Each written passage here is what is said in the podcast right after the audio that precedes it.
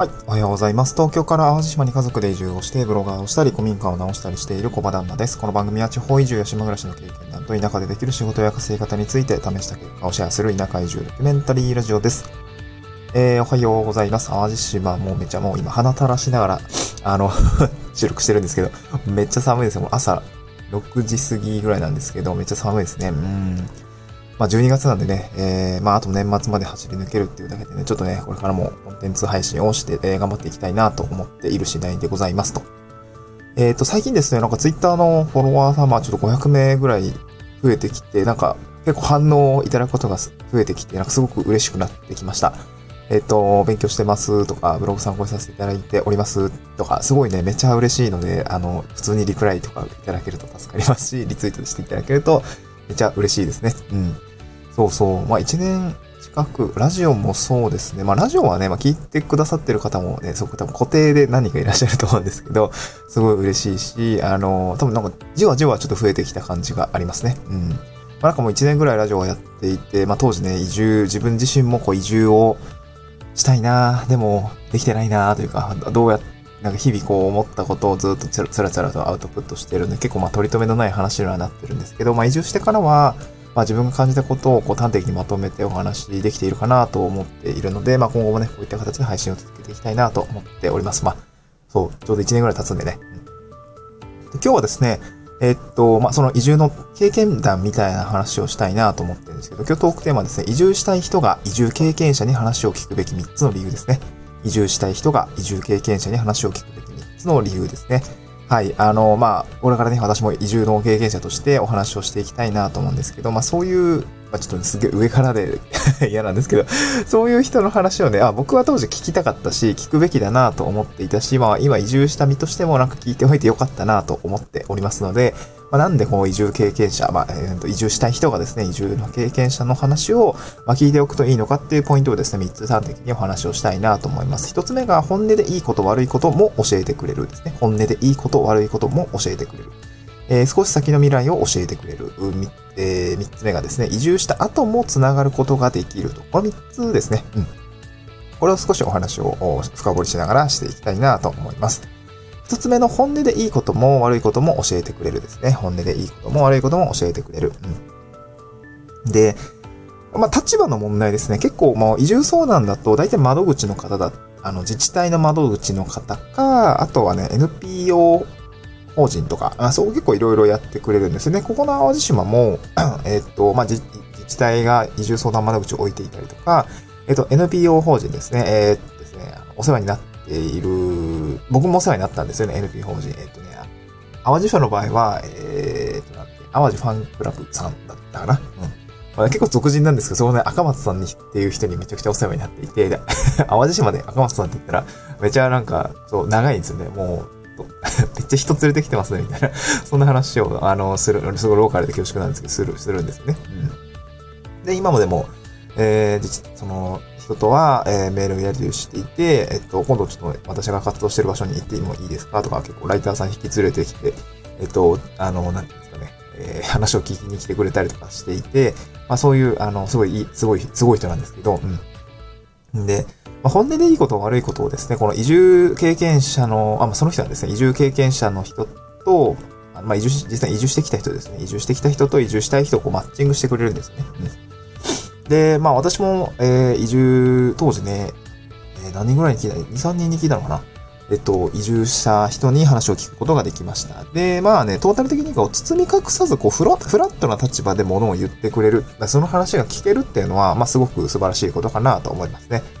まあ行政側も別にその、ね、あのー、話を普通になんか言ったから、えー、なんだろう、えー、包み隠さず言ったから、えー、なんだろうな、成績に響くとかって、まあ、公務員でなないんですけど、ただやっぱ行政側としてね、やっぱ一人でも多く、なんだろうな、移住してきてほしいっていう、まあ、若干の利害、でもそんなね、利害、利害してるわけじゃないんですけど、そう、別に行政の人もね、あの、ローテーションでやってたり、やっていたりとか、あするんで、で、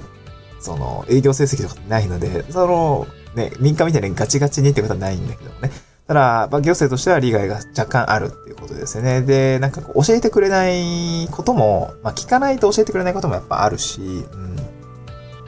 まあ、無意識的にですけどね、本当に誤差の範囲かもしれないですけど、やっぱりこう、フラットな立場ではないっていうか、ちょっといいことを、えー、6割、悪いこと4割ぐらいの発信力なのかなっていう感じがありますね。まあ場所によってはね、本当にその、2、2、8、2ぐらいでいいことしか言わねえなみたいな そういう場所もあったりするんで、やっぱそうフラットな立場で物を言ってくれる、その移住経験者の方を見つけておくといいのかなっていう感じですかね。うん。で、二つ目はですね、少し先の未来を教えてくれるんです。少し先の未来を教えてくれるんですね。これは、まあ、すでに経験している失敗とか段取りみたいのをですね、知ることができます。その人の話を聞くことによって。まあ、例えばですけど、私の場合は、あの、子連れで移住をしたんですよね。子連れで移住をしました。で、とえー、当時はですね、娘が1歳ちょっとぐらいかな。その時に移住をしてきて、まあ、移住した先で、まあ2、二人目も生まれたんですけど、で、その1人目ですね、子連れで移住する時には、あの、結構大変だったことが、その、児童手当の書類の手続きですよね。で、まあ私の場合は結構まためんどくさい移住の仕方を2段階移住をしてしまっていて、東京で一緒に妻とす、すも、す、一緒にまあ、同じ場所に住んでたんですけど、うんと、私の方が先に、そう、移住、まあ、4月の断面で一旦その、私移住したんですよね。で、妻は仕事が終わりのタイミングがすごくね、あの、悪い状況だったんで、8月に移住しますってことだったんですよね。そう、そうだ別居するわけじゃないですか。妻は、で、お互い引っ越すんですよ。その、で、妻、えー、私は東京に住んでたんですけど、妻は一旦埼玉にシェアハウスを借りて、子供と一緒に暮らす。あ、家賃使ったんで。うん。で、私はもうすぐ淡路島に行ってしまうみたいな、なんかそんな感じだったんですよね。うん。なんか何やってんのって感じだと思うんですけど、なんかそういうのがあって、なんか児童手当の、その手続きとかもやや複雑になって、その別居看護えっ、ー、と、なんだ、子供のなんか、児童手当をもらうときに、なんか別居看護なんとか届けみたいな、な、なんでそうなっちゃうんだろうみたいな、そういう書類を出さないといけなかったりとか、児童手当も事前にその、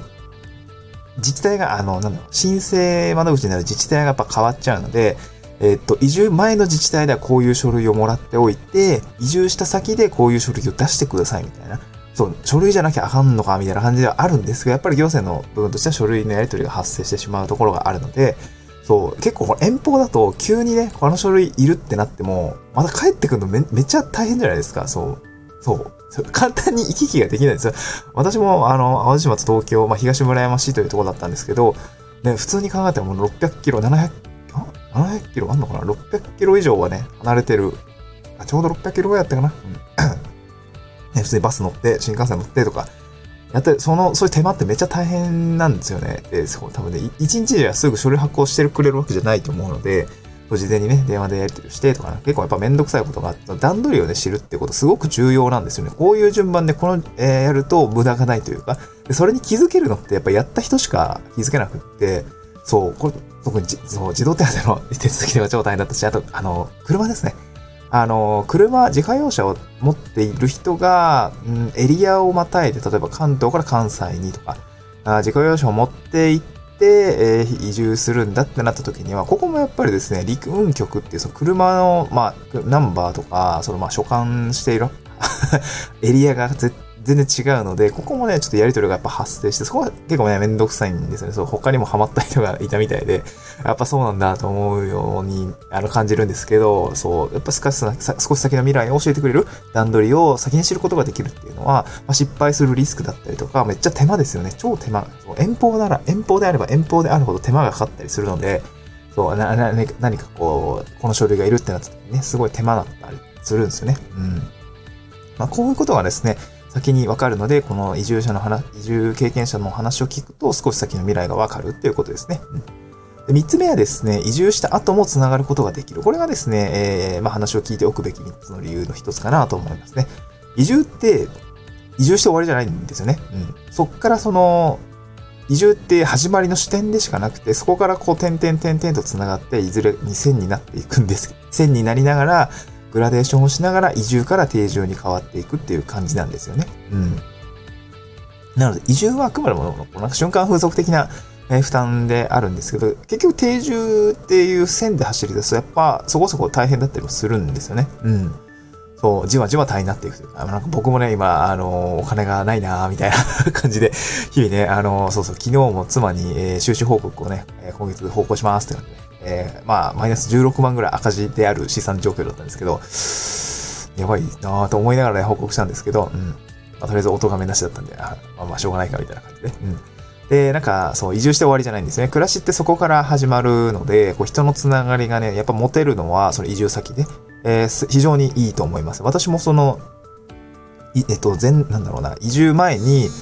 と、なんていうの？えー、知り合った人ですね、と、今はすごく仲良くさせていただいていて、あの、仕事を一緒にやったりとかもしているし、そうそう、なんかカフェ行ったりとか、あそう人脈の広がるきっかけになるんですね。なんかそういうことがやっぱり重要になってくるので、こう移住した後の暮らしを考えた時にも、えー、移住したい人はですね、あの、移住経験者に、まあ、現地の移住経験者にですね、話を聞いておくっていうのはすごくね、重要なことであるよっていう、この3つのごしょあの、理由があるよっていうことでした。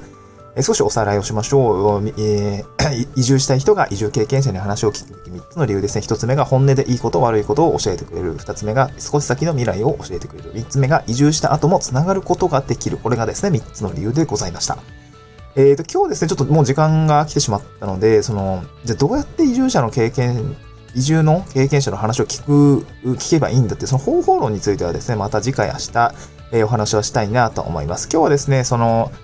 まあちょっとえー、頭出しだけしておくとですね、3つあって、リアル世界で紹介してもらうっていうのと、SNS, 発信者を探しフォローするっていうのと、あと読書から移住者の体験、あ経験を追体験するっていう、この3つの方法があるんですけど、それはね、あの次回、あの、あのお話をしたいなと思うんですけど、その読書っていう観点で言うと、もうすでに私ブログ記事を書いていて、今日合わせて読みたい、あの、スタンド F の概要欄にですね、合わせて読みたいという記事を書いています。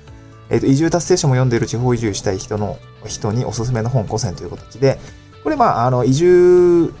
まあ、まんまこう地方移住した経験談っていうわけじゃない、あの、ま、じゃない本もあるんですよね。まあ、田舎での仕事の、なんだろうな、まあ、なり合いを作って本なんですけど、こういう本の、えー、中身にちょっと入ってるぐらいだったりとか、あとがっつり地方移住の経験談をね、話してる内容、まあ2冊ぐらいあるのかな。移住にまつわる30の質問とか、地方、日本一優しい地方移住の教科書とか、そういう本があるんですけど、こういうことを読むこと、えー、こういうものを読むと、その読書からこう移住者の体験、あの経験をですね、追体験することができるよっていう話をね、ちょっと時間したいなと思うんですけど、今日もあの先にね、スタンド F の概要欄にあのブログの記事、移住者また読んでいる地方移住したい人におすすめの本5選というものをですね、えー、は、えー、用意しておりますので、ぜひね、こちらも合わせて読んでいただければなと思います。えっ、ー、と、スタンド FM ではこういった、あの、地方移住のお話とか、まあ、田舎暮らしのリアルの話、まあ、そしてね、あのー、まあ、移住をすると、あの、仕事を変えなければならない人とかもいると思うし、まあ、収入が落ちてしまう人、まあ、一時的にかもしれないですけど、私みたいに書くとね、論収600万から200万くらいに落ち込むっていうこともあって、で、そうなったらさ、お金どうすんのって、まあ、移住って一瞬間的だけれども、定住って、あの、ずっと続いていくので、じゃあどうやって稼いでいけばいいのかみたいな、そういう話をですね、私もこう、毎日こう、試行錯誤しながら考えたり、まあ、試してみたりで、その試した結果をシェアしたりとか、生活費みたいな話も全部ブログで、あの、1円単位で書いていたりとかですね。まあ、その、これからですね、田舎、まあ、どうしても都会を離れなければならないとか、どうしても都会を離れたい。え、でも田舎で暮らすためには何が、あ何をしていったらいいのかみたいな人に向けてですね、そういった発信をしておりますので、あの、ぜひね、スタンド FM, FM のアプリ、あの、インストールしていただければ、あの、フォローしていただくことができますので、フォローするとですね、通知に、あなあなたに通知が行くような形になりますので、ぜひフォローしていただければ幸いです。あと同様にですね、あの、ツイッターの方も概要欄にリンク貼り付けております。ツイッターの方も、まあ、本当に日々の気づきとか、あの、これ移住したい方の向けの、こう、tips とか経験談ですまさにこう、移住の経験談をめちゃくちゃつぶやいてるんですけど、まあ、そういった話をですね、あの、聞くことができますので、あの、これから地方移住したい方とか、田舎暮らしが気になっている方については、ぜひフォローしていただけると有益な内容が届くなと思います。はい、また次回の収録でお会いしましょう。バイバーイ。